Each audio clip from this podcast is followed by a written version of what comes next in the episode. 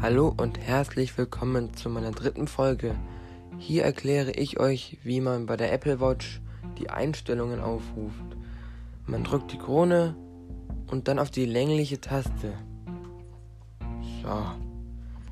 Jetzt kommen die ganzen Apps, die du zuletzt verwendet hast. Zu Einstellungen habe ich zuletzt verwendet. Wenn die App aber geschlossen war, muss man auf alle Apps gehen und dann Einstellungen auswählen. So. In die falsche Richtung. Jetzt mich mehrere.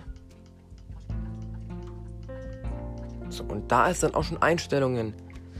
Man muss dann quasi nach rechts streichen oder nach links.